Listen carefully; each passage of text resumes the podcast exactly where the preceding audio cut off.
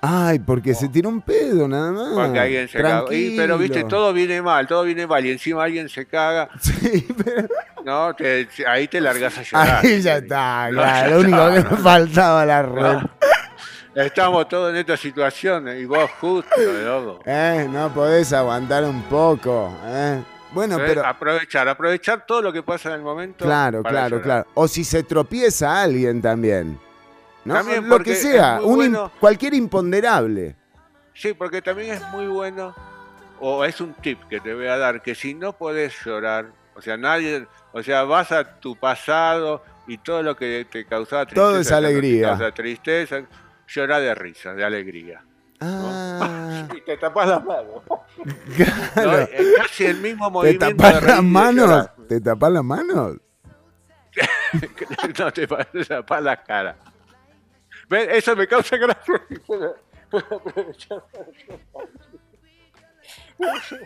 ¿Eh? Chironi?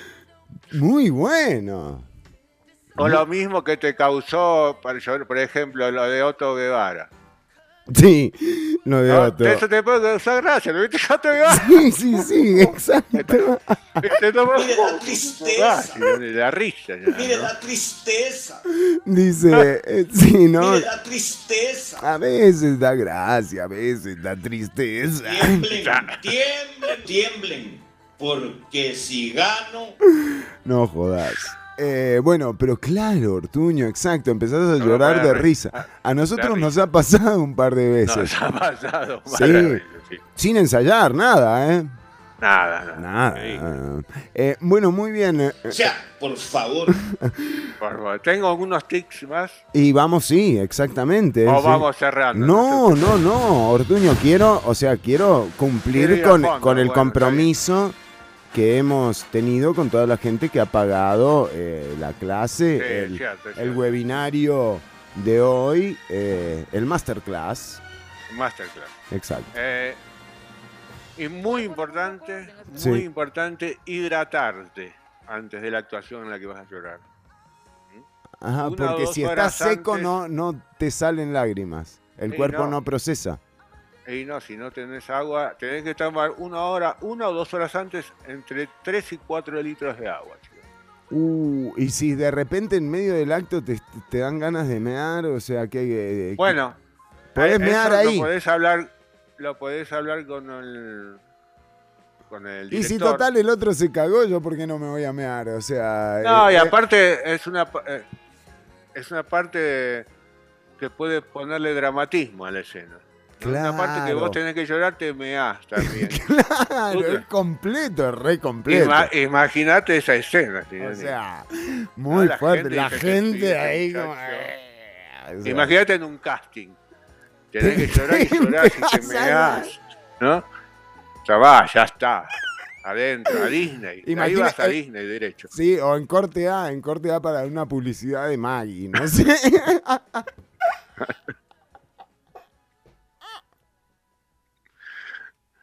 Bueno, Tirani. Pero son Y- tips, o sea, ustedes tómenlo con pinzas, ¿no? O sea, no es que... Ahora te, de- ahora te voy a dar entre 3 y 4 tics eh, para forzar ¿Para? las lágrimas. Forzar las lágrimas. Ah, O sea, mirá. si vos no podés conectarte con tus sentimientos, Sí. no te meás, No, eh, no, no no tomaste la- agua, digamos. No hay nada. Entonces, tip Sí. número uno. Sí. Antes de llorar en la escena, vos más o menos sabes, tenés que quedarte como tres minutos con los ojos abiertos sin parpadear. Ajá, ajá. Así. Si es posible tener un ventilador de frente, para que También. te los ojos, ¿no? Te- se te tienen que secar los ojos hasta un momento que las lágrimas tengan que salir o salir. Pues si no, se queda ciego. Hay gente que se tira arena, ¿no? Para... Y sale... También, también, bueno, mirar No, una luz y brillante. también te puedes podés armar uno, o sea, si, si fumás, ¿no? Bueno, sí, Llegas con los También. ojos medio pepón. en la, es- en la escena hay que ver si da para eso. Hay que ver, sí, sí, sí, es verdad, es verdad. No, ese no lo Eh. tomen en cuenta, ese además fue un comentario mío que no soy el experto, ¿verdad? Sí, sí, sí, por favor, gracias. Eh, podés poner una luz, que pedir que te ponga una luz muy brillante de frente a tu actuación Ajá, y unos minutos antes ponete a mirar fijamente la luz. ajá. Eso también te hace lagrimar con mucha más rapidez. Está bueno porque cuando uno va como espectador a- al teatro o cuando eh, uno ve a ver cuál está parado viendo una luz con los ojos abiertos por más de dos minutos y se da cuenta que va a llorar. que vas a llorar. Exacto, ese es el Claro, que va a eh. llorar, le decís a, a la que va con vos. Son los secretos que saben solamente los actores. Exacto, exacto. Y ahí te mandás la parte ya perfecto.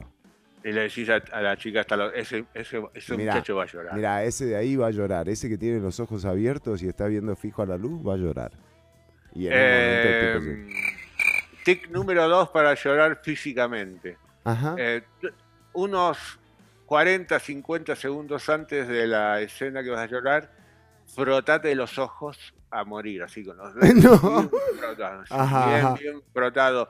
Si te pones una lija 350, no, Ortuño, pero se puede y lastimar. bueno, 500, bueno, 500. Agua, agua, digamos. Agua, sí. Eh, te lo frotás un poquitito, shic, shic, shic, eso, eh, te- aparte te enrojece los ojos, ¿no? Es como ¿Ves lo que le digo? ¿Ves lo que le digo? Que también pega lo otro.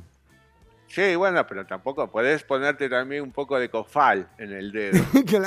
Uy, esa es buena, Ortuño. Esa es muy buena. Cofal en el dedo te lo pasas así disimuladamente y llorás ¿Sabes cómo toda la llorar? obra. ¿no? Exactamente. Es como el chiste ese que le hacían a uno en la escuela, ¿no? Andar al baño y hacerlo con cofal y había cada uno. Pero Ah. bueno, no, No, nada. no, no, No, entonces no, conozco, no, conozco, no digo nada. Eh, hay otros también como ¿Puede poner un poco morderte de el orden? Es labio que esto parece inferior. realmente una cantina.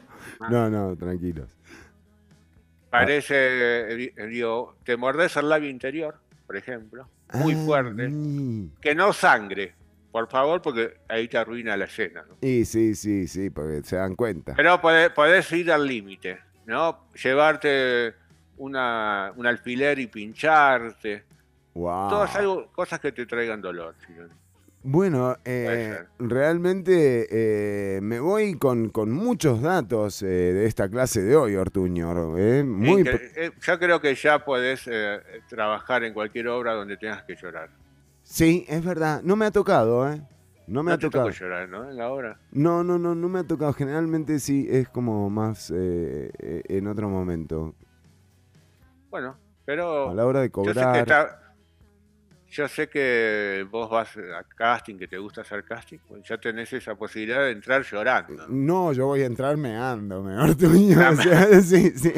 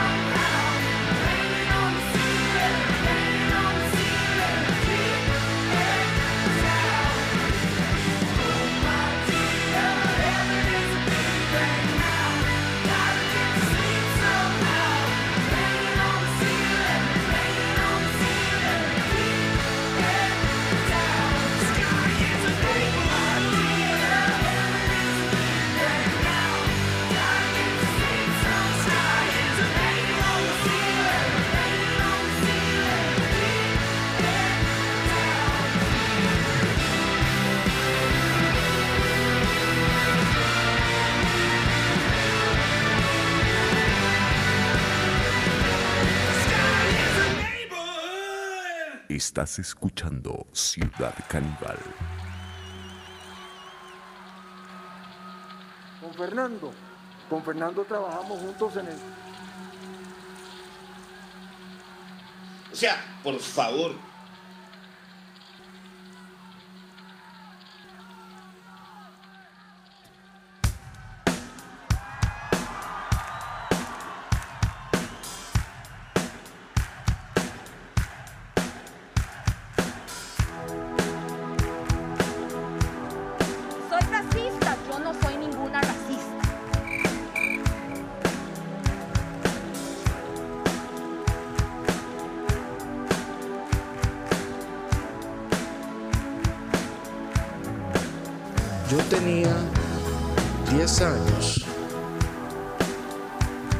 Costa Rica fue a Italia 90.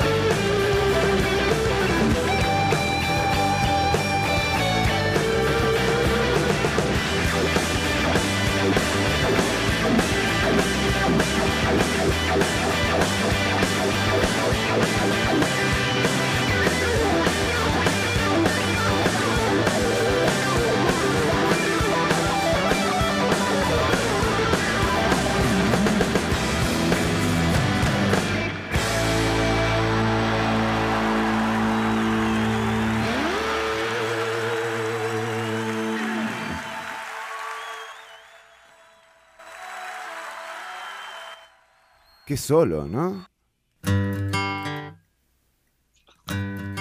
Suena bien. Ese- chico está sonando bien. eh, ¿eh? Estamos solos, Chironi, sí. Bueno, pero mire, Ortuño, ¿a quién recibimos en este momento? Además, con este clásico que suena, Good Riddance. Bienvenido Marco Díaz, que nos saluda con una copa rosada en su mano, cual Buenas. invitándonos a un café. Buenas, ¿cómo están? Uh, ¿Qué está, haces, Marco? Qué está alegría. serio, ¿eh? Qué alegría, Marco. ¿Qué Bien, pasó? arrancás arriba. Me encanta cuando arrancás arriba, Marco. Igual, igual, igual. La alegría es mía. Eso, dirán. vamos. Marco, ¿está bien usted? Ajá. Sí, No, lo noto, lo noto ahí como que, no sé, bueno, que se está levantando. ¿Qué pasa? ¿Lo despertamos Eh. muy temprano? Si quieres, vuelvo los viernes, Marco. No hay problema. Eh, Marco, si Digamos- quiere, si quiere ponemos el la- programa, la pasamos el y- horario. Lo, lo hacemos a las ¿Estamos en qué 6, pasamos el horario del programa, lo hacemos a las 6 de la tarde. Lo que usted diga, Ah, Marco favor, eh. por favor. No, este, digamos que tal vez yo, yo creo, yo no sé si hay más gente que hace esto, pero yo suelo poner por lo menos unas tres o cuatro alarmas antes de, de la hora del evento que tengo. Ah, eso es terrible. Entonces, sí, tengo la de, o sea, por ejemplo, hoy que es a las 10, tenía una a las 7 de la mañana. Ajá. Bueno, usualmente tengo una a las 7 de la mañana. Esa no es muy eficiente. la de las 7 de la mañana es la menos eficiente de todas, ¿verdad? Exacto. Sí, después sí, sí. está la a las ocho y media y ya después está la de la de La de las 8 y media tiene un grado de eficiencia, porque hay días en los que te querés levantar a las 8 y media. exacto, exacto. Y luego ya está la de emergencia, que la de emergencia se pone faltando cinco para hora. Eh, y ayer en la noche me dije, no, no, no ponga la, La de emergencia, no. que levantar a las 7. Claro. Entonces puse, y aparte yo tengo, no me pregunten tampoco, pero yo tengo como, opa, que está sonando la alarma. Yo tengo como seis aparatos distintos. Em, o sea, tengo un teléfono que es como el 2009, otro que es como el 2013, un- un- un una tableta que me regalaron hace unos años, y los distribuyo todos por el cuarto eh, a diferentes distancias. claro, para, cama, tener que escritorio, Y los pongo al levantarse. mismo tiempo. Sí, pero no funciona, Marco. Sí, nos, eh, vemos que esta, este Muy método... específicamente no funciona. Bueno, pero mire, lo, lo importante es que estamos eh, los tres acá. eh, y, y mire, Ortuño, Estamos bien, sí. yo quiero volver, eh, volver a, a agradecerle al destino y la audiencia seguro que también lo agradece. Porque ve el comunicado que me acaba de llegar eh, de la fracción del Partido Acción Ciudadana. Y tenemos. Ah, porque claro, decíamos, se aprobó el préstamo con el fondo, o sea, no se aprobó, sino que los diputados acordaron aprobarlo, aprobar el fondo, el préstamo con el Fondo Monetario Internacional. Ya, ya pasó, Ortuño, la sección de no, no se vuelva, no, no entre ahí, no entre ahí. Ay, pero quedé, quedé con, Quedó con la actuación. con el sentimiento, Chironi. No, Por pero- favor, no me des esa noticia. No, No, sé si río, si lloro. Pero mire, puede llorar de risa o llorar eh, de tristeza con esto. Porque eh, con lo del FMI. Pero va a llorar de alegría cuando le comente que las prioridades eh, para la fracción del Partido Acción Ciudadana en el último año eh, legislativo que, le queda, eh, bueno, ¿qué incluyen? el proyecto de atracción a la producción fílmica a Costa Rica, entre otros como, eh, por ejemplo, eh, la visión de justamente eh, no permitir la explotación petrolera en el país, también liberar los recursos para el gasto social e inversión, digamos, la agenda del proyecto de avales, ah, el presentado por Welmer Ramos, la prohibición de la exploración petrolera, eh, la atracción de inversiones fílmicas, Ortuño, permitirán consolidar la marca país y recuperar, y recuperar el dinamismo del sector turismo, según eh, lo comunica. Eso sería como, como retomar la retomar Jurassic Park. Ahora, yo O digo, sea, retomar a partir de donde se quedamos, de donde quedamos ahí. Eh, se está luchando, la gente de cine está luchando por eso hace mucho, ¿no?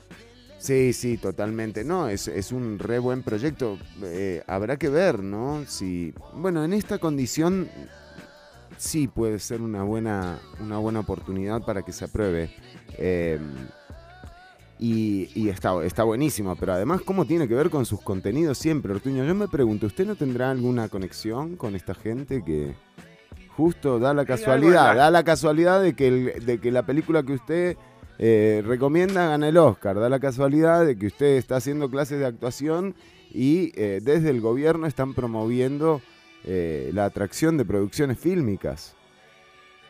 Bueno, no quiero. Usted sabe, Chironi, que yo prefiero bajo perfil. Bueno, muy bien, muy quiero bien. hablar, pero bueno, lo dice usted, bueno. Bueno, muy bien. Eh, y decíamos al principio del programa, Marco Díaz, que hoy tenemos, o sea, su agenda de contenidos, mire, es impresionante. Ajá. Hoy vamos a hablar de el autosecuestro de Luis Fishman. ¿Puede existir algo así? Uh, eh, aquí estamos entrando en un... Es que el problema de, el problema de cómo se llama, del secuestro de Fishman, es que... No, y él eh, se sido devolvió. Poco estudiado. Él se devolvió también. Sí, fue, fue como hacer un viaje en avioneta. Dijo, no, mira, mejor me devuelvo, me libero. Pero un poco, un poco la bronca acá es que bien que mal, eh, pues bueno, la unidad ha, seguido relativamente en el poder los últimos años. Sí, o sea, sí, sí, tiene su 2004 participación. Casi no. Pero, Pero- bien que mal han tenido como un margen de poder y este, se han hecho pocas investigaciones para, digamos, corroborar o desmentir lo que pasó ahí. Entonces, simplemente se puede hacer un, o sea, el- la única publicación que hay del secuestro la escribió Fishman, creo que por ahí del año 90 y pico, 98, algo así, y se llamaba La hora del secuestro, donde él relataba los hechos. Ahora, lo que sí es cierto es que cuando uno lo escucha el testimonio del tipo, hay cosas que, son muy raras de entender. Igualmente, eh, Centroamérica siempre está como en momentos donde uno dice, bueno, cualquier cosa puede pasar aquí. Pero sí es cierto que el relato es confuso y es muy desordenado. Y es muy curioso que si algunas de las cosas que él, que, que él afirma fueran ciertas, eso llevaría a unas disputas casi, casi diplomáticas fuertísimas. Bueno, Y nada de eso ha pasado. Entonces, tal vez vamos a hablar un poco de eso. no es un bloque para desmentir a nadie, sino más bien para recordar eh, ese Sí. episodio en el que en su momento eh, era ministro de Seguridad o de Justicia, ¿de qué era? Sí, Era ministro, Era el ministro de, el ministro de Seguridad. ministro de era Seguridad. Un, un que era un fichón. momento muy importante porque Sí, se estaba definiendo Eh, que candidaturas, eh, se estaban definiendo un montón de cosas en ese momento. Exacto, exacto. Y hay que recordar que este es el primer gobierno oficial de, de la unidad en el 90. O sea, que es el momento donde se consolida al fin el bipartidismo, porque el bipartidismo en Costa Rica siempre fue liberación contra otro montón de partidos sueltos. Y la unidad, después de un proceso muy largo, había logrado convertirse en el otro gran frente que, eh, que estaba frente a liberación. Sí, hubo Y- gente exiliada, sacada del país. eh, quizás el más conocido es el del expresidente Calderón Guardia, pero eh, hubo mucha gente perseguida. de la- o sea, hubo una desarticulación eh, muy bien planeada por parte de, de José María Figueres, ¿no? Puntualmente, en la desarticulación de la Sí, unidad. total. Entonces, en ese gobierno del 90 es cuando básicamente es como una constelación de las figuras de, la unidad que están todas puestas en, en, en ministerios estratégicos y ministerios muy importantes. O sea, no es como ahora que, que a veces en un ministerio súper importante ponen a alguien que uno no tiene la más mínima idea de quién es ¿De dónde salió? sino que eh, sí, acá en ese gobierno sí es cierto que fueron con toda la titular y, y tenía un montón de gente importante en, en- en todos los ministerios y claramente a lo interno del partido tenía que haber unas ciertas disputas de poder y, o sea, como para decirle un, un spoiler de esto, eh, Fishman dice que el, que el rumor de que el secuestro fue un montaje, que yo pensaba que iba a decir que el rumor de que el secuestro fue un montaje probablemente haya venido de los medios de comunicación o de Liberación Nacional. o- y él dice que, él, que vino del propio gobierno de Calderón. Y eso ha- habla, habla de, De la confianza que se tenían. o sea, que es una tradición de la unidad. Es, una tradición de la unidad. Bueno, y después Fishman va de vicepresidente con Abel Pacheco y Abel Pacheco le prohíbe la entrada a casa presidencial. Y Fishman quedó fuera de ese gobierno con Abel Pacheco prohibiéndole la entrada a casa presidencial siendo compañero de, de fórmula. Así que vaya personaje eh, Luis Fishman cuando él decía que era el menos malo. Y vaya partido, ¿ah? Y sí, si hubieran sí. existido los audios en ese entonces, Exacto. Sí, sí, tranquilamente, tranquilamente. Pero bueno, El me- vamos. él era el menos malo, ¿no? Usted dijo Chironi. El menos malo, sí. Imagínese los otros. bueno, ya venimos con el autosecuestro. ¿eh? Este. Es como el automac, pero te llevas a vos mismo. Ok.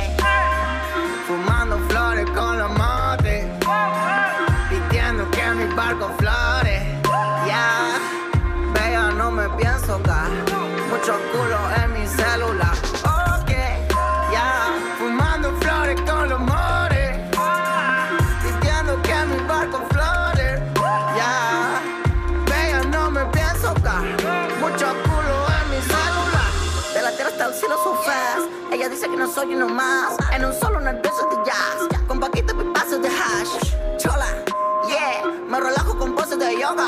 Droga, eh, ya. Si estás triste, yo te la soga. En el barrio se escuchan pistolas. Desde el cielo me cuida la nona. Con paquito cambiando el idioma. Ya me llama pa' que se lo coma.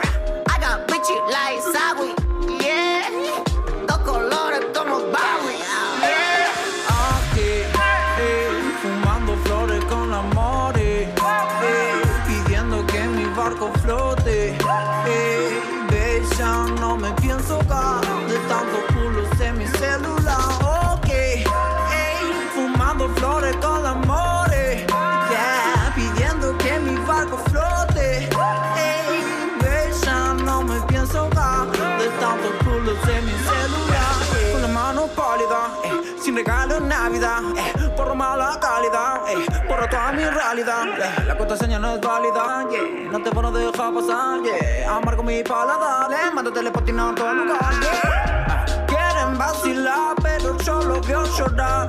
Para ir a jugar, piden permiso a la mamá. La vida más corta que el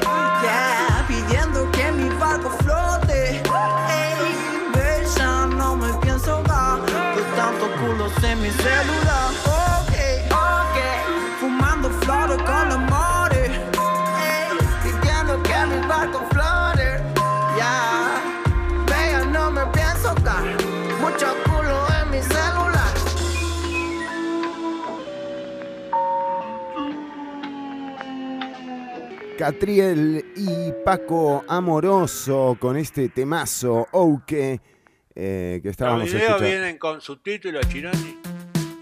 Son letras eh, resumidas. Ah, Es el resumen. El, el trap es el resumen. Es el resumen. El rap es eh, el libro completo, digamos. Pero está buenísimo. Va, qué sé yo. A mí me gusta, no sé. No, ¿A usted? Pero, pero aquí hay un sesgo, aquí hay un sesgo generacional. Sí, No, no me quiero meter con la edad de nadie. en serio, Pero- no- Chi- Chironi, ¿viste lo que es Chironi? Marco. Pero bueno, lo, lo tenemos que aguantar. Pero- que vamos a- Pero por ejemplo, ah, se me da siempre el nombre de este género, pero en, en los 80s, cuando se puso, cuando se puso de moda ah, ah, New Wave y mucho como el art rock y todo esto, hay, hay canciones donde no se entiende nada, donde meten un, un sonido de fondo que es como... shhh, sí, y sí, se sí. escucha a alguien diciendo cosas por el fondo y bueno, es una recuperación de, de algunos grupos de rock de los 80. No, pero a mí me impresionó. los tonos, palabras, no importa qué digan en, en el fondo, nada más que suenen relativamente bien. A mí me y impresiona. los 80 de la época de Chironi. Claro, exactamente. Me impresiona la movida que, bueno, la movida eh, de trap en Argentina sin duda es eh, una de las más grandes del planeta. Eh, y ayer me impresionó ver a Nicky Nicole en, eh, en el Jimmy Fallon, ¿no?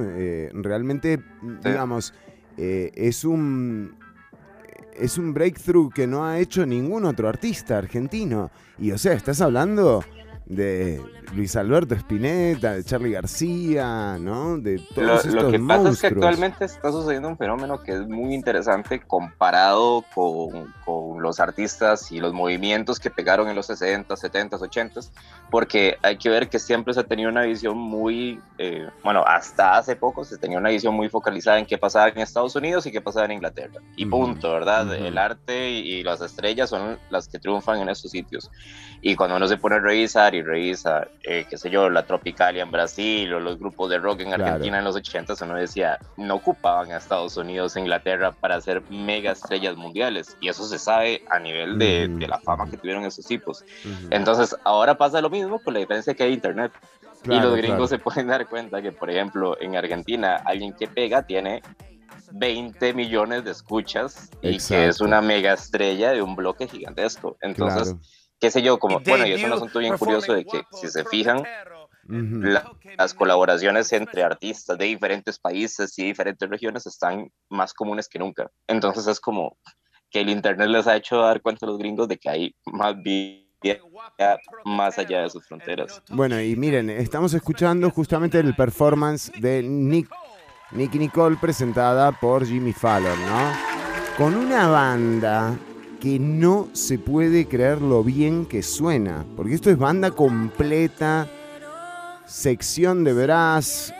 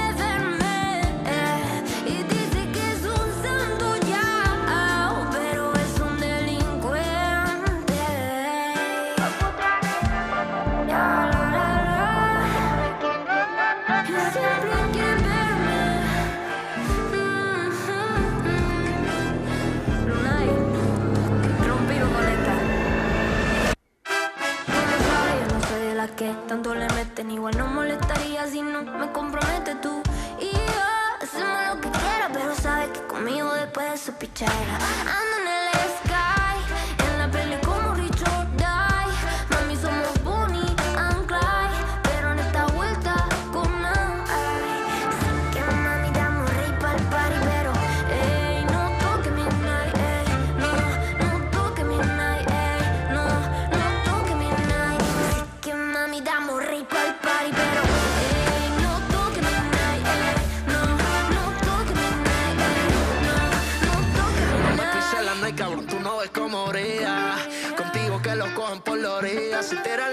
son un par de mordidas. Lo hacen porque saben que estamos al día. Ah, ah, hace tiempo que yo en los ceros. Ey, hace tiempo que no me importan los cueros. Lluvia de diamantes, se siente el aguacero. Si la baby no es no la quiero. Si no va a fumar, entonces pa' hacer.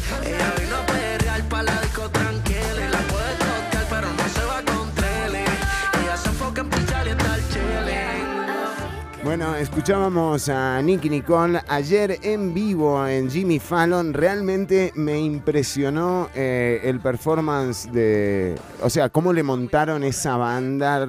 Digo, está buenísimo.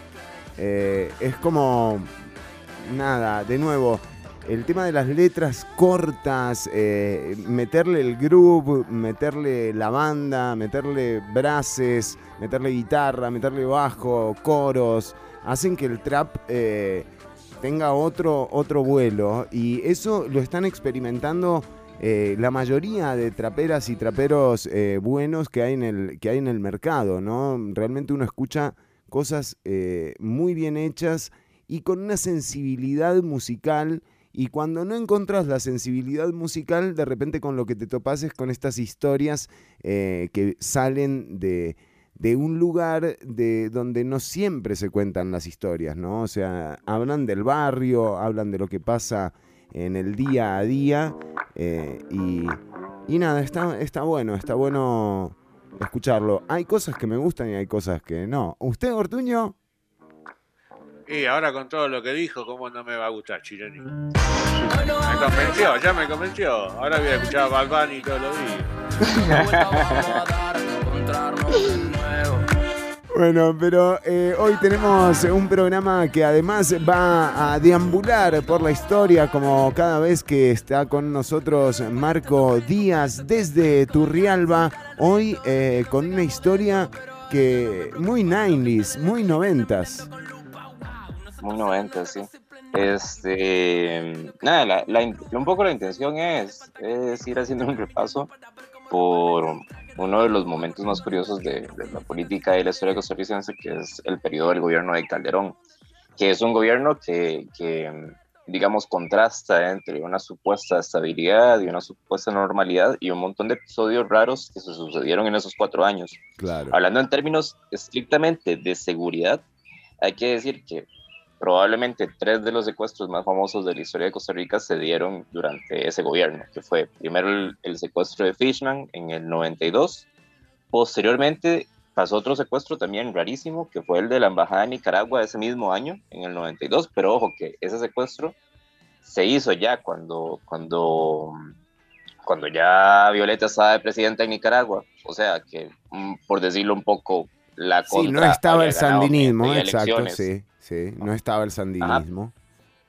Exacto, pero el secuestro lo hizo, lo hicieron miembros de la antigua contra pidiendo o exigiendo sacar el sandinismo en un momento donde el sandinismo no está en el gobierno. Entonces es un, es un secuestro que, que es raro. O sea, es. es A ver si me es- pueden explicar, porque de verdad no entiendo. Ya las neuronas se me saturaron. Sí, sí, tienes razón, soy, soy la rosa.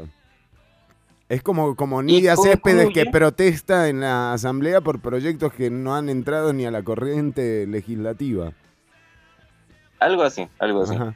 Y concluye eh, un año después con el secuestro quizás más importante de la historia de este país, que fue el de, el de los magistrados de la Corte, donde se secuestraron a un grupo casi de 20 magistrados, más otras personas que, que formaban parte de, de- de la Corte de Justicia. Eh, y todo eso ocurrió en un periodo de dos años en un gobierno que le había dado este, mucha predilección al tema seguridad. Claro. Entonces es como, bueno, ajá, ¿qué pasó ahí? Claramente hay que decir que el contexto centroamericano está un poco en esa, saliendo un poco de esa nota, o sea, veníamos de 30 años de conflictos armados muy fuertes, en- desde Guatemala hasta Costa Rica, o sea, que no hay que sacar a Costa Rica de la ecuación, la parte de la frontera y, y varios episodios más que pasaron en los 80s y los 90s nos Claro. involucran dentro de, tal Claro. vez no tan fuerte co- como el resto de países, pero sí estuvimos, en, sí estuvimos dentro de eso. Y este, ya con la pacificación, en el periodo de inicios de los 90, empiezan un poco como, o sea, hay como una especie de reordenamiento y suceden estos episodios que son como curiosos. O sea, ya, ya una vez se los había contado, de que, por ejemplo, el, el famoso psicópata que aparece en los 80s, eh, había sugerencias de que podía ser miembro de una, de una de las guerrillas centroamericanas y que había caído acá y tal. Y hasta cierto punto son hipótesis que podría tener sentido tomando en cuenta de que el conocimiento del uso de armas y la la la no es una cosa tan usual para civiles, sino para gen- gente que estaba más acostumbrada a vivir día a día con esto y que no es nada raro que Claro. la guerra le hubiera atrofiado la, la cabeza a alguien, ¿verdad? Este, entonces sí, llegamos al periodo de los noventas, eh, lo que les decía, el gobierno de Calderón pone a un montón de figuras muy importantes en varios ministerios, Por ejemplo, uno que está actualmente era Rodolfo Méndez Mata, que aguantó un año como ministro de, de presidencia. Luego lo movieron y pusieron a Laclé de sustituto, que era otro. Rolando Laclé, un peso pesado. Ujú. Ujú, total. Y eh, al, ¿cómo se llama? Al matrimonio, eh, ay, me, me- me- se me pone feo decir esto porque eh, el matrimonio de... Si quiere lo digo Fishman, yo, que dicen, el- dicen que, que- que yo No. estoy listo para decir cosas así, polémicas. No, es que en realidad lo que estoy diciendo es que no me sé el apellido de la señora, entonces me da vergüenza acá porque voy a decir el, de- el del hombre, pero el de la mujer no, ¿verdad? Eh, Fishman pero Peace. digamos, el, el matrimonio Fishman, don Ajá. Luis y doña Aida, una Doña Aida, estaba sí. como ministra de Cultura y el otro estaba como ministro de Seguridad. Ah, o sea, al- a lo que hoy es que entendamos esto de la unidad repartiendo eh, todos los puestos a figuras que encabezaban, o sea, figuras, figuras como muy relevantes. Eh, y ya aquí entramos a lo que es el secuestro. ¿Cómo es que, el, cómo es que sucede el secuestro de Fishman? Eh, todo esto, ojo, relatado desde, desde la información que Fishman ha dado en reportajes recientes. Aida, tal, perdón, perdón, eh. Marco, para decirlo, ¿no? Para, eh, es Aida Feigensich, Weislader. Sí, está complicado. Ahí me disculpan, ¿verdad? No, no, no son apellidos que maneje mucho en mi día a día. Yo, yo sé, yo lo ayudo, yo lo ayudo. A menos que me pase a ir a Romos. Ojo. Mire, yo jugaba al fútbol Bueno, pero- todos los martes ahí en, el, en, la Plaza de la Anunciatura, justo frente a la casa de Fishman. Lo he visto, y, y en esa época, además. Pero bueno, y no jugó eso- con, con, con Fishman o con alguien de la familia de él. No, no, no. Nunca se llegó no, a la éramos otro, éramos otro corte, o sea, íbamos de pavas, de Santa Catalina, o sea, digamos, cada vez que íbamos los martes a la noche ahí, era como que no se acercaba nadie más. Porque era el único parque iluminado además a esa hora. Pero sí, adelante, perdón, un paréntesis fue. Ok, ok. Entonces, eh, ¿cómo es que se va generando la historia? La historia surge de este contexto que estoy diciendo. Claro. eh, o que voy a contar el relato de Fishman y A luego ver. ya después lo ponemos en entredicho. Pero ¿cómo van a secuestrar? ¿Cómo es que secuestran a un ministro de seguridad? ¿Qué pasó? ¿Qué pedían? y al de seguridad. O sea, es que si secuestraran al, al, al ministro de Agricultura, uno dice, bueno, Es como sí. se entiende. Pero el de seguridad, que en teoría debería tener como todo un Entró y se meó en el casting, o sea, es algo así. Algo único. Exacto, exacto. Bueno, la cosa es que, según Fishman, a él lo contacta el periodista de la Nación, Lafitte Fernández, para anunciarle de, eh, de, un, de una cosa que podría ser muy importante para el Ministerio de, de Seguridad y que era una mega noticia. O sea, que la Nación iba a aprovechar para eso, para el, para el boom de la primicia, ¿verdad? Sí. Eh, la cosa es que... Véngase ya, ya, ya, le de- dijo. Sí, sí, lléguese. Pero en realidad fue más como llamadas, que se... Lo que, lo que entiendo es que eh, este señor Lafitte Fernández le avisa a Fishman que lo contactó un hondureño, un ex guerrillero hondureño, para decirle que él estaba un poco trabajando en el trámite de eh, la extradición de dos guerrilleros hondureños que estaban metidos en ese momento en la guerrilla colombiana y en todo el desmadre de la guerrilla colombiana, Ajá, FARC y esa onda, sí. Entonces, que la idea era sacar a esos dos muchachos de Colombia, hacerlos venir a Costa Rica y que todo el proceso policial se hiciera desde Costa Rica para darles garantía de derechos y luego enviarlos a Honduras. Se Ajá. suponía que eh, esta, era, esta era como la misión. Y el intermediario para esa misión iba a ser un señor que se llama Orlando Ordóñez Betancourt, que Ajá. es eh, un exguerrillero hondureño que formó parte de los escuadrones hubo allá, etcétera, etcétera. Estuvo metido en las, en, ¿cómo se llama? En los enfrentamientos militares de los 80 en la frontera de Honduras y Nicaragua, y toda esa cuestión. Eh, ¿Qué sucede? Que dicen, ok, lo van negociando por teléfono, llamadas van, llamadas vienen, y llega el momento de tener la reunión donde Ajá. se va a negociar esto. Entonces, en esta reunión llega Luis Fishman, sin guardaespaldas ni nada. Tranquilo. Este, no como Figueres, que Figueres sí lleva guardaespaldas. ¡Wow! ¡Qué Este, movida, eh, la de Chema! Impresionante, parecía... eh, pero me- pa- faltaban los... Faltaban los Black Hawk y era como que hubiera venido Obama de nuevo. Era impresionante. ¿Cómo se le ocurre a Toño decir semejante tontería? Tenemos la encuesta de Borges y Asociados para más adelante también. Perdón, eh, Marco, sí, adelante. Sí, sí, sigamos, continuamos, continuamos. Entonces, eh, se esa reunión y en esa reunión llegan Fishman, por un lado, hasta donde se entiende, solo. Llega ese señor, Orlando Ordóñez Betancourt, eh, que llega precisamente, supuestamente, a negociar eh, esto que, que se ofreció. Y llegan dos personajes más, que eso llama mucho la atención porque aquí ya estamos hablando de, de autoridades de otros países.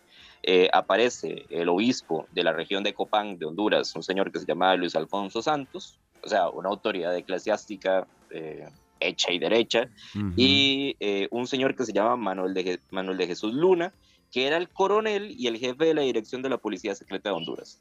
O sea, estamos hablando de dos, de dos figuras eh, top dentro de la estructura, digamos, como jerárquica hondureña. Claro. Eh, se hace la reunión, a la reunión llega un poco como, esto no lo entiendo bien, la verdad es que no entiendo qué llega a hacer esta señora. Ah, no, ya, ya entiendo. Están en media reunión y Fishman dice, ah, claro, eh, yo lo que les ofrezco es que soy amiguísimo de la Embajada de México, de la embajadora de México, porque no le invitamos a la reunión a que se tome un café con nosotros, y le Ajá. proponemos que lleven a estos señores a México en lugar de llevarlos a Honduras. ¿Les parece? Entonces el tipo llama a la, a la embajadora de México, una señora que se llamaba, a ver, creo que lo tengo por aquí, este, Carmen Moreno, y eh, ese es el grupito que va a estar dentro de esa reunión.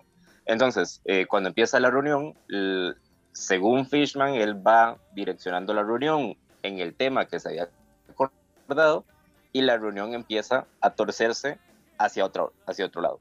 Parece ser, y esto es, lo que, esto es lo que es muy extraño, que en esta reunión el único que hablaba era Betancourt, Ordóñez Betancourt. O sea, que se llevan a dos superfiguras de, de, Para de la Florero. estructura jerárquica hondureña y no hablan. Florero. Solo habla eh, Ordóñez Betancourt. Interesante. eso- eso es raro, eso es raro, sí, sí, eso- sí. eso es ahí- las jerarquías en, en- en general son verticales, o sea, digamos, es así. Pero bueno, Sí, cuando de aparece... yo opino que, yo digo que, a mí Exacto, me parece, exacto. ¿por qué no? ¿Y qué decía? Y, entonces, ¿y qué? qué? Según el relato de Fishman, es, estos dos señores no abren la boca y el único que habla y el único que discute es eh, Ordóñez. Y la cosa se empieza a torcer para otro lado. Se empieza a torcer. Aquí se hace como un vacío en el relato. No se entiende bien cómo es que se tuerce hasta el punto de eh, los voy a secuestrar. No, o sea, esa misma reunión, supone- eso que había empezado todo en esa bien. misma reunión. En esa misma reunión, exacto. O sea, estaba todo bien. ¿Qué pasó? Terminaron en un secuestro. Sí, sí, los invitó a la casa.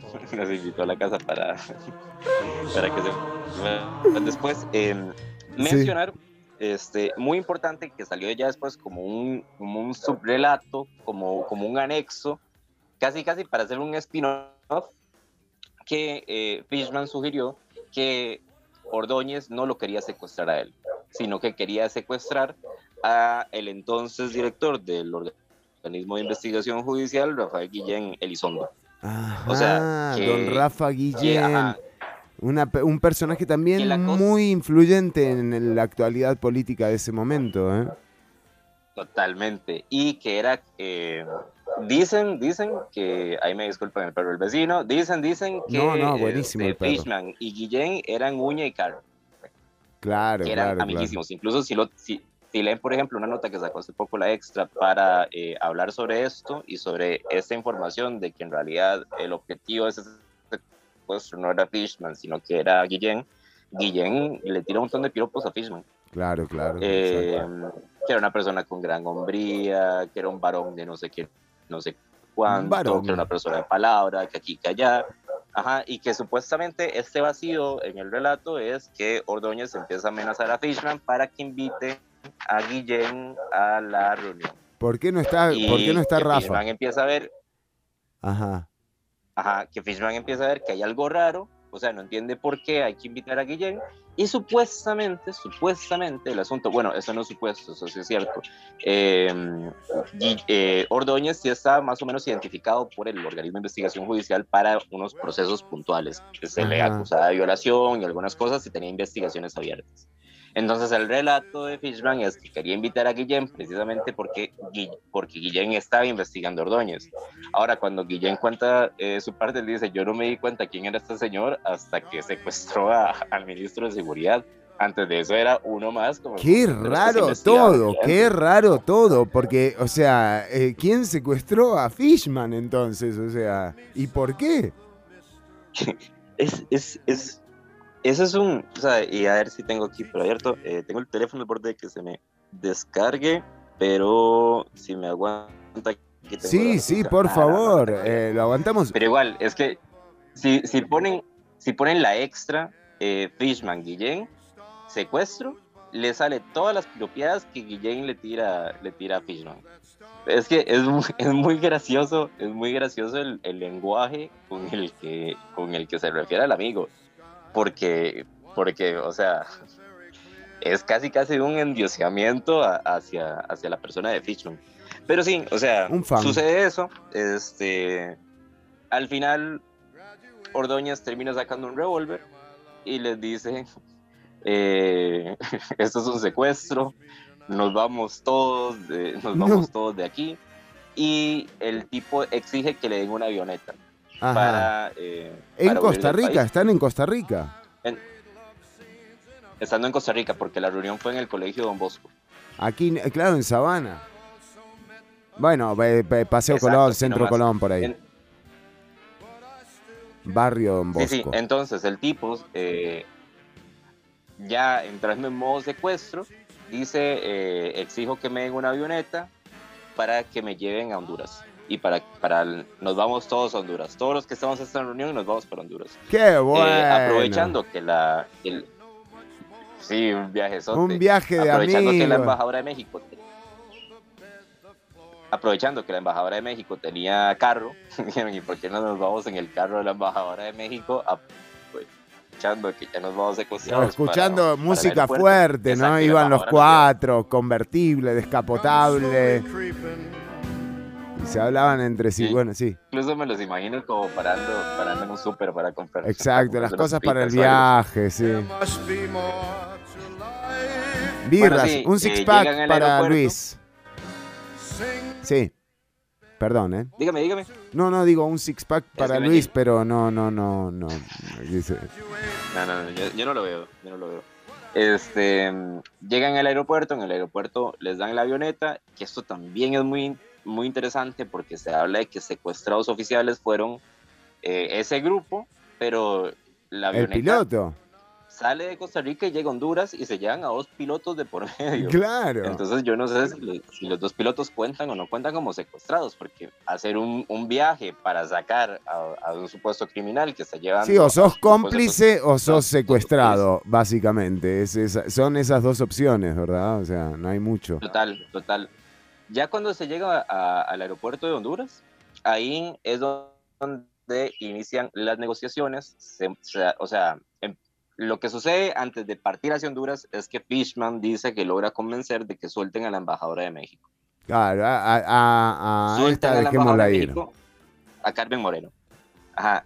Eh, Moreno sale del secuestro y va a avisar a las autoridades que secuestraron al ministro de Seguridad y que va con el obispo de Copán y con el director de, de- ¿cómo se llama? Eh, Este director de seguridad, de dirección de la Policía Secreta de Honduras.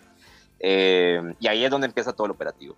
Le avisan al gobierno de Honduras para que el gobierno de Honduras prepare todo cuando llegue la avioneta ya y ponen de negociador con el secuestrador al nuncio de Honduras. Y a todo esto en el Entiendo país sale la noticia. Surge la noticia porque En el- en el obviamente. Fishman mandó a todo el mundo a contar que lo habían secuestrado. O sea, mandó... de tomarse un café y acabaron secuestrados en el aeropuerto de otro país. Sí, sí, mamá, me Em, secuestraron, o sea, disculpa. Todo el Sí, mundo se sí, enteró inmediatamente del secuestro. Exacto, exacto. Entonces ya eh, llegados al aeropuerto de Honduras, eh, pusieron al nuncio de mediador, de negociador para que suelte a los secuestrados. Liberen a Se Fishman. que Una campaña, una gran. Mm, todavía no. Free Luis. Todavía no, porque a los que liberan casi que de inmediato son al obispo y al, al jefe de la policía de Honduras.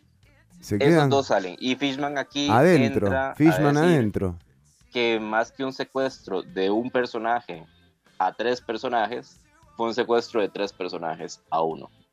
O sea que él dice que el obispo, el director de la Policía Secreta de Honduras y Ordóñez eran... Los eh, secuestradores de un- Fishman. una- Exacto, colectivos en grupito y que no fue que el, el, ¿cómo se llama? Que Ordóñez secuestró a los tres, sino que los tres secuestraron a Fishman. Para que llegaran a Honduras los otros dos. Exacto, exacto, exacto. Pero se entiende que es, o sea, que aquí ya estamos hablando Uh. de, de que estamos acusando directamente a autoridades de, de otros De la- otro no, país, ¿verdad? problemas con el Vaticano, serios. O sea, digamos. Sí, total, total.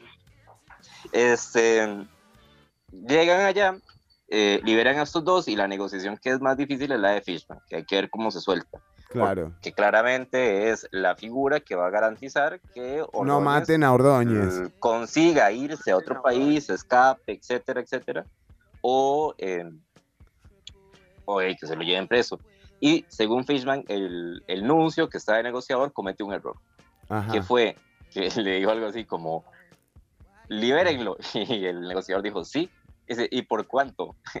Y el negociador dijo, "Op- eh, el, el secuestrador dijo, opa, que puedo cobrar. Como que el- Puedo el tema cobrar, claro, no se había, el tema de la plata no, na- por nadie le había pasado. ¿Y qué? ¿Y cuánto le cobró? Y el tipo dijo, eh, primero sugirió que medio millón de dólares. Bien. O sea, que tenían que pagar medio millón de dólares para liberar a Fishman.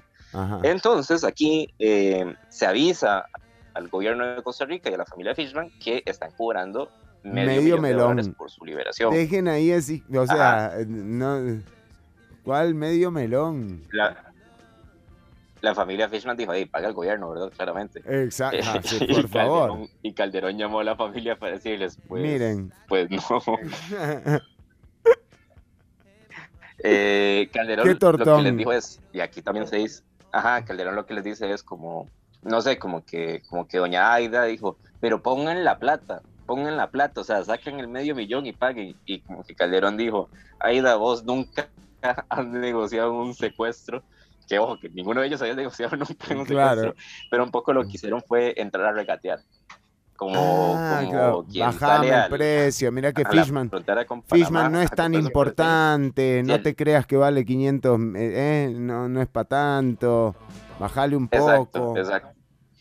Mirá, Y está todo abollado. en el en el vuelta, este, Sí. se termina cobrando 250 mil dólares por el rescate de Fishman y esa plata la termina pagando la familia con eh, el gobierno sí contacta con uno de los bancos estatales y les dice eh, denle- denles un crédito y con ese crédito es que se hace la se hace cómo se llama La liberación. eh, el pago al secuestrador para soltarlo y se le paga 250 mil dólares.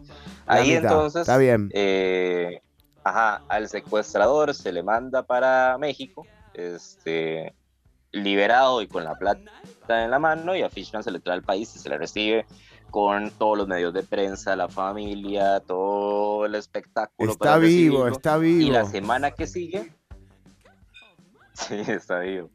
Este, y la semana que sigue viene todo el show mediático de Fishman dando entrevistas, etcétera. Aquí es donde el relato se empieza a volver confuso también porque eh, eh, las primeras las, las primeras reacciones de Fishman fue decir que le debía su vida a Ordóñez, que está demasiado agradecido con Ordóñez. Y Ordóñez era, una después buena era el persona, que- secuestrador.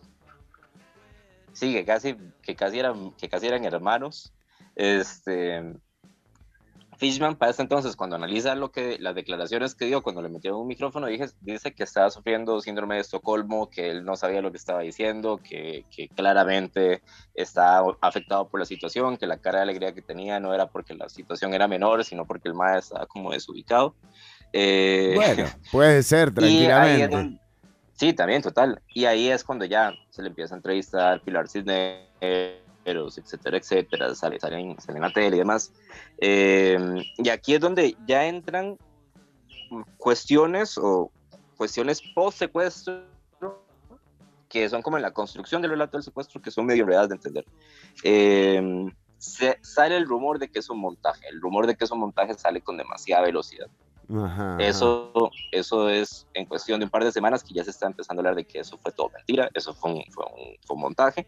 Eh, sí hay un hecho en específico que podría servir de defensa a Fishman para decir que no fue un montaje, y es que a Ordóñez lo asesinan ese mismo año en Belice, intentando secuestrar a la eh, cónsul del Salvador en Belice. Ah, un profesional. Y- sí, eh, hacía eso todos los días para comer. Eh, y en Belice, en Belice, en lugar de ir a buscar a, a un nuncio para que negociara, buscaron un francotirador y... y Sí, llegó el resultado es, es predecible. Entonces Fishman puede sugerir que sí, que, que, o sea, al haber estado en manos de este señor es probable que... eh, y también, y aquí es donde la historia se vuelve compleja, porque ya aquí empiezan acusaciones que son graves, se han encontrado vínculos que asocian a Ordóñez con el que era el entonces presidente de Honduras, que era Rafael Leonardo Callejas. O sea, hay supuestos vínculos económicos que podía asociar a uno con el otro. Callejas se portó muy bien en el secuestro y Callejas ayudó en todo lo que se pudo para liberar al ministro. Pero aquí es donde uno dice como, mm, ¿qué pasó, verdad? Y la versión de Fishman, donde ya le intenta explicar la hipótesis que tiene de por qué le secuestraron, él lo que dice es que un poco es culpa de Oscar Arias, porque Oscar Arias en esas fechas... Pará, pará, pará, pará, pará un poco porque dio un giro inesperado. de que por qué los argentinos no, no, no pueden ser paracaidistas. Bueno, no pueden ser paracaidistas porque siempre caen mal. No me esperaba esto, ¿eh? Realmente le echa la culpa a Don Ok. Oscar. Que igualmente no es una culpa directa, es más como un comentario que hizo Oscar Arias que pudo haber desencadenado una serie de eh, sucesos. Eh, Oscar Arias venía como el gran líder de la paz centroamericana, le acaban de dar el premio Nobel de la Paz, y estaba en una misión que, ojo, esto yo no lo sabía, de que Oscar Arias quería eh, desarmar a, a todos los países centroamericanos. O sea, que quería conseguir que todos los países de Centroamérica dejaran de tener ejércitos. Y que eso lo Ah, decía no, yo pensé que desarmarlos en otro sentido. Bueno, con Honduras en su segundo Eh, mandato lo que- logró, ¿eh? Con Honduras lo logró cuando lo recibió a Celaya, pero ese es otro episodio, sí. Bueno, eh, entonces la cosa es que Fishman sugiere que ese comentario de Oscar Arias de querer quitar las Fuerzas Armadas de todos los países de Centroamérica pudo haber generado una reacción opuesta en países que son muy militares, Honduras es un país súper militar, y que eso pudo haber generado que alguien dijera, mira, como para, para mostrarles Hay que no, secuestrar a ese ajá, Fishman. vamos a ir, Que no tiene Ajá, nada que ver con Oscar. Arias, ni siquiera es del mismo partido, pero hay que secuestrarlo igual. Por lo que dijo. Arias. eh, como un golpe para que, para que la comunidad centroamericana vea que pues, por aquí no es. Que Arias solo dice pelotudeces. Exacto, mire qué locura. Esa es la sugerencia de Fishman, muy. O sea, Ahora la cosa, muy Game of Thrones. que esto es muy fuerte es que aquí, o sea, aquí está implicado el, el policía, el, el jefe de la policía secreta de Honduras, un obispo hondureño, el presidente de Honduras, eh, etcétera, etcétera. Quiero decir, si, si a mí me secuestraron y todo esto pasó, yo habría puesto la denuncia. Sí, Corte Internacional de. Derechos Humanos, Cancillería, todo. Haya lo que, lo Todo, que haya. todo. Y, y el, el relato se, cue- se queda en una anécdota de, de- Sí, me pasó un día, una anécdota de cantina, de vieras que a mí una ¿Puede vez me poner un poco orden? Es no que sé esto qué, no parece sé realmente cuánto, una porque todo se va cantina. manejando así. Y, o sea, si hay alguien que es, y como diputado lo ha demostrado, que es un conocedor de las leyes y el derecho, y que aquí para allá, y que yo le manipulo las leyes y las hago como me da la gana porque soy el mega abogado de Fishman, y que cuando lo hayan secuestrado no haya movido un dedo para intentar que los probables implicados intelectuales de esto pagaran y que aparte que eh, la familia no recuperó los 250 mil dólares enteros, se supone que solo recuperaron una parte de esos 250 mil dólares. Hmm. Hay- eh, hay había que pagar a la otra son gente muy también. extrañas. Hay costos en un autosecuestro. ¿Usted qué se cree, Marco Díaz, que eso es gratis? O sea, no, no es así nomás. Bueno, pero no, impresionante la historia. Y- Sí, adelante. No, no, y, y eso es como el, el resumen y un poco deja el contexto o deja la- el escenario servido para que en los próximos dos años sigan eh, produciéndose eventos que son como muy des- desconcertantes. Ahora hay que decir que los secuestros en Costa Rica son una constante que van a llegar hasta el gobierno del Pacheco con el secuestro al, al Banco de Monteverde. Pero eh, Bueno, el de que la Embajada de Chile que también. tuvieran incidencia política Ajá. porque los otros secuestros son más de eh, necesito plata, me está sucediendo tal cosa, etcétera. Ajá. Pero estos son secuestros que, que tenían relación con, con figuras políticas.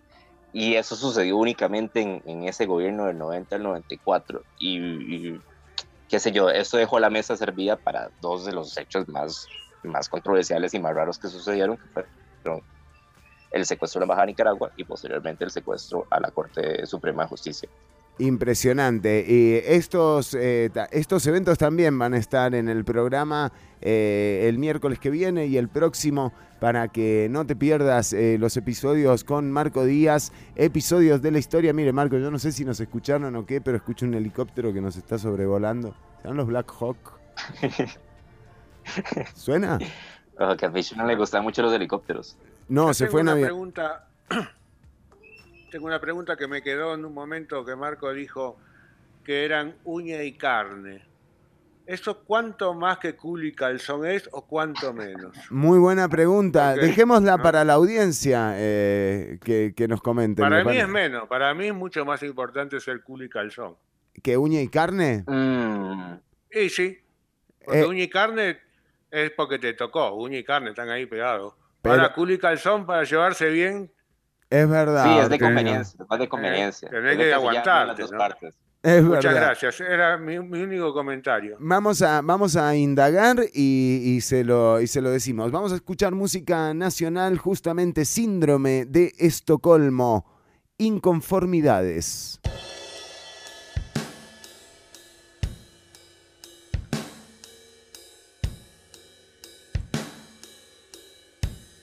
Estás escuchando Ciudad Caníbal.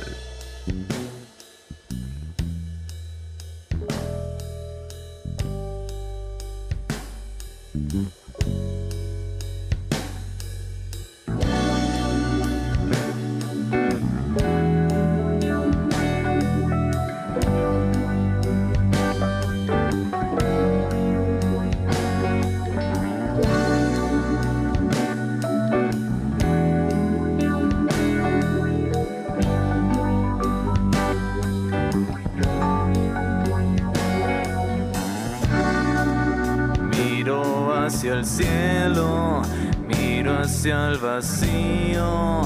y en la guitarra no encuentro mi decisión es dividida como un vino tinto que se oxida. Todo en esta vida tiene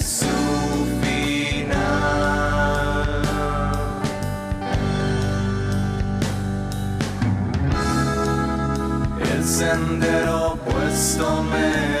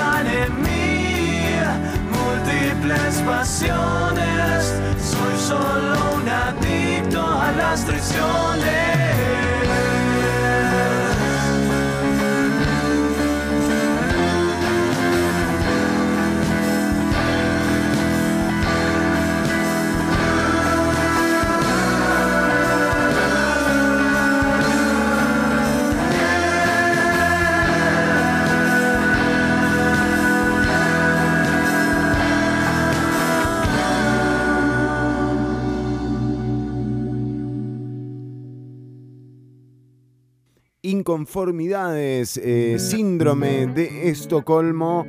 Bueno, vamos eh, con algunos anuncios y también con los saludos de la audiencia que nos dice eh, Luis Naguil, decile a Ortuño que hable del dulce de leche de los miércoles. Mira, ojo. eh. Un saludo para Luis, un te quiero para Luis. Eh, también tenemos a Gabriel que nos dice, estoy con culo y calzón de Ortuño. eh". Ortuño, usted está ganando eh, con esta audiencia demasiado. Yo no sé eh, esta, esta trascendencia que está tomando, si, si no nos está quitando un poco de protagonismo al resto del equipo de trabajo. Eh, Ortuño me, me, me tiene un poco... Igual, igual y- sí. Sí. Cuando uno gana un Oscar, ¿viste cómo es? Es verdad, sí. aunque, sí. no, aun- aunque uno no lo quiera, ¿no? Yo no lo quería, yo no lo pedí. ¿Alguna vez vos me escuchaste? No, no, Quiero no. ganar un Oscar. Jamás. Bueno, me tocó, me tocó. Es cierto, Que es por cierto. cierto, ganó, ganó un Oscar la película del pulpo.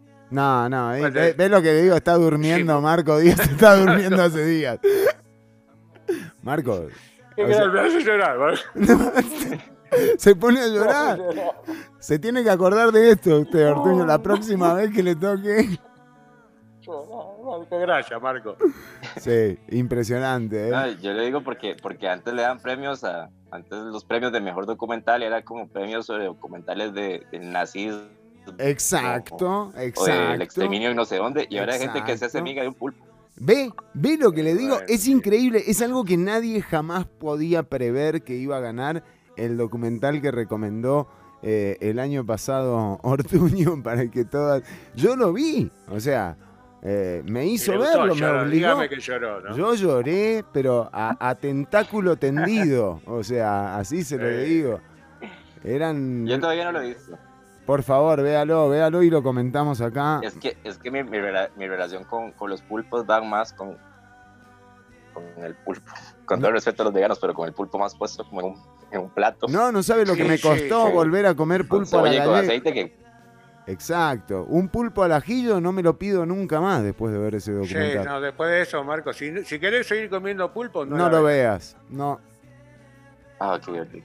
Eh, y eh, bueno, y tenemos eh, también mensaje, bueno, un saludo por supuesto a Gabo Sequeira, como siempre ahí pendiente. También eh, tenemos mensajes en, eh, en el Facebook de Ciudad Caníbal. Eh, leíamos, bueno, un abrazo estrecho a todas y todos los que están eh, atentos escuchando.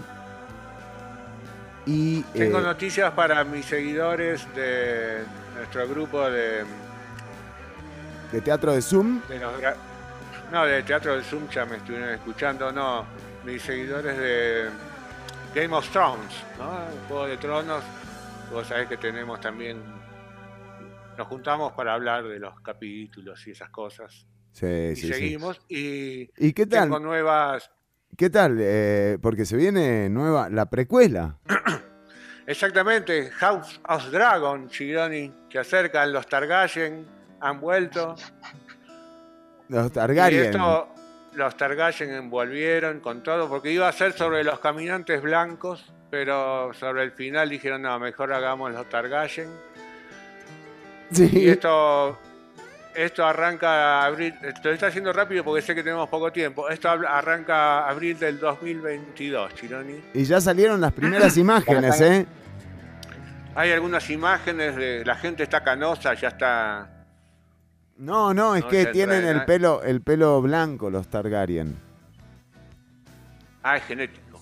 sí, sí, sí. Es algo, lo, lo vamos a hablar ahora en nuestro grupo entonces. Bueno. Eh, sí, parece, parece como un personaje de Dune. ¿Se acuerda? Duna Ah, de Duna, sí, sí, sí, sí. tiene como esa cosa, ese vestuario. ¿No habían anunciado que la iban a hacer? Desde que están anunciando que van a hacer Duna, Ah, ya está hecha, ¿no? ya está, hecha, lista. ¿no? Sí, sí, Están sí. esperando nada más que, que, pueda la aseguradora- para, para sacarla. Claro, claro, claro. Eh, ah, bueno, mire usted. Bueno, saludos también eh, para eh, José, para Lu, para Raúl Guevara, para todas y todos realmente los que han estado atentos y atentas. Les decimos que también como noticia, bueno, se viene el primero de mayo, último, la última legislatura que le corresponde a esta Asamblea Legislativa y con esto la elección del directorio el perfil de la diputada liberacionista Silvia Hernández eh, crece entre la oposición, eh, pero el eh, Partido Acción Ciudadana o la fracción del Partido Acción Ciudadana eh, que no había definido por quién votar, en un comunicado acaba de definir su, sus votos hacia la candidatura de María Vita Monge, la diputada disidente de eh, el Partido Unidad Social Cristiana. Eh, digo disidente porque eh, sigue siendo de la unidad, pero tiene una Una de las relación... diputadas más oficialistas de este gobierno sin ser parte del oficialismo.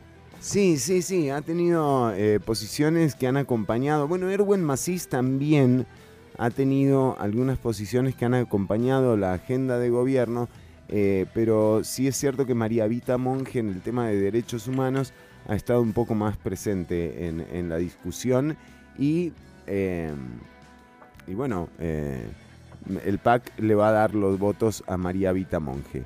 Ahora, me suena a que no va a ser ninguna de estas dos personas. Me suena. Epa, epa, epa, paremos, paremos, paremos, paremos. la Ah, va, va. Abran las rotativas, abran las rotativas. que viene. A ver, ¿qué dato tiene? No, o sea, no descartemos a Eduardo Cruikshank para repetir mandato. Lo ve eh, viniendo de atrás. Lo veo más bien desde adelante. Bueno, Eh, cuidado, sí. eh. Qué grande, Cruzan. No, prefiero de adelante que te venga de atrás Cruikshank. Cuidado, Cruikshank. Aquí aguanta. Por favor.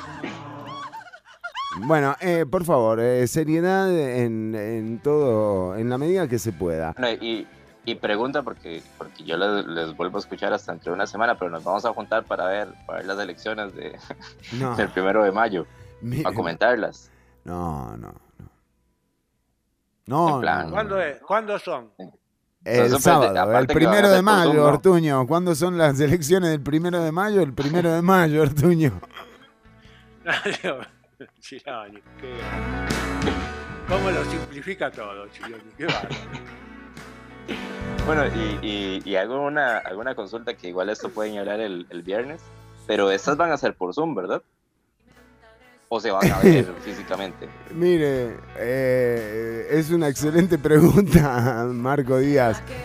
Yo creo que... Porque eh, el, el periodista que siempre hace la nota aburrida de cómo llegaron vestidos los diputados el primero de mayo y ya Se quedó sin brete. Y no sé qué, la va a tener más complicada este año. Sí, sí, se quedó sin brete. No hay nota de color de la elección del directorio legislativo. Diegol, por ejemplo, no, no, no tendría cabida. Que venga, que tiene que hacer un día de estos. Una móvil. Lo podríamos mandar un primero de mayo de nuevo a la Asamblea Legislativa, Una- Diegol.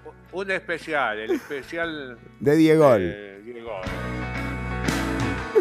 Bueno, eh, vamos despidiéndonos. Eh, sí, eh, los votos entonces del PAC por el momento irían hacia la candidatura de María Vita Monge. Y, y bueno, la figura... Ahora, Chironi, sí. yo tengo una pregunta, porque cuando hablan de fracción, ¿se refieren al entero?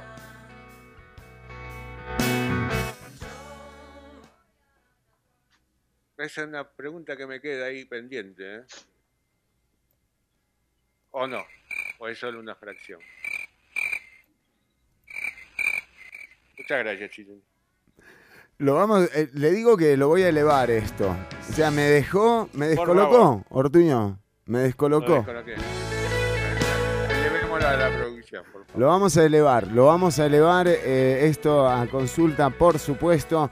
Y eh, recordarte que eh, te podés quedar escuchando la programación de Nova Hits Radio y de Una Bulla Radio. Nosotros eh, nos separamos por hoy, pero nos encontraremos nuevamente. No, nos separamos por hoy. Pero no, no, no. Nos encontramos nuevamente el viernes, Ortuño. Ah, y si quieren y si quieren seguir como interactuando, el Facebook de Fernando está súper activo, le pueden escribir cuando quieran. Él, él pasa publicando cosas. ¿Viste, Eh, aprovechen, sí, sí. Es increíble este muchacho. Pero no entiendo, porque es un parrafito. O sea, no, no. Sí, sí, sí. Parafito. Bye. Parrafito y como 50 comentarios. Bueno, pero eh, un saludo también a la gente que estuvo atenta a los comentarios y eh, nada, eh, nos encontramos el viernes a las 10 de la mañana con otra emisión en vivo de Ciudad Caníbal. Ortuño, un placer, Marco Díaz.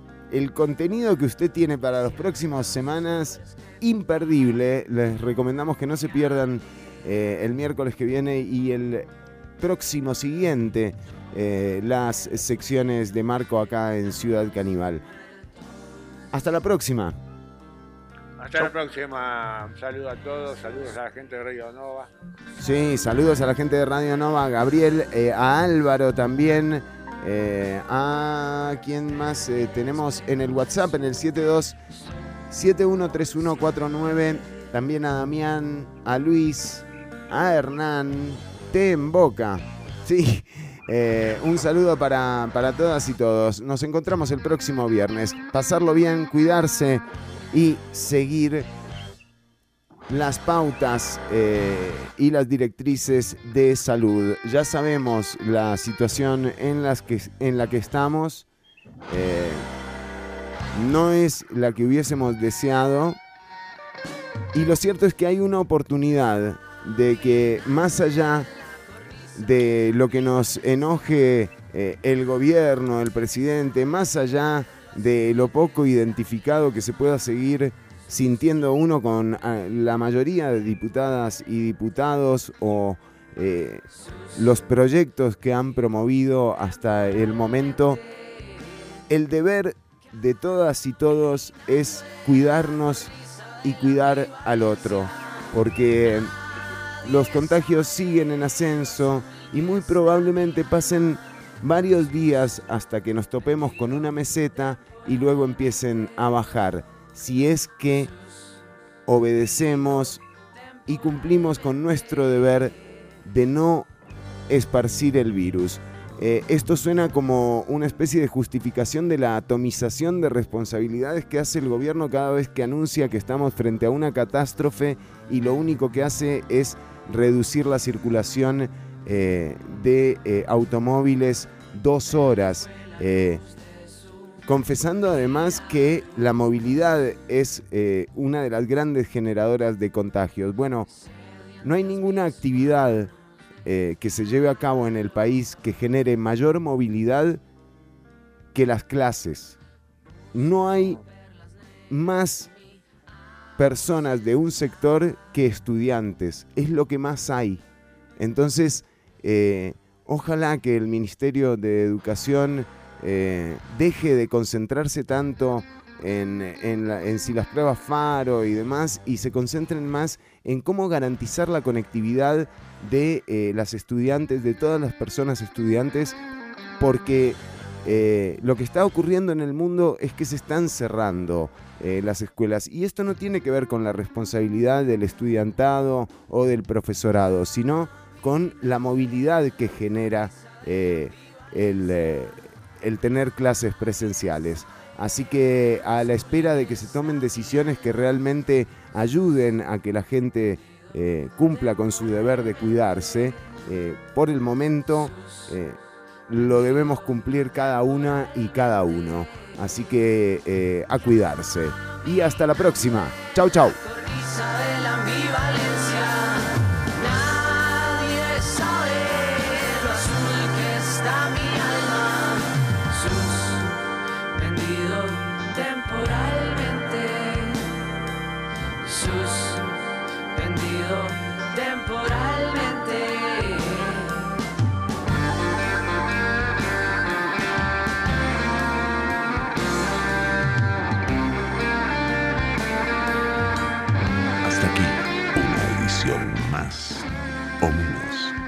De Ciudad Caníbal.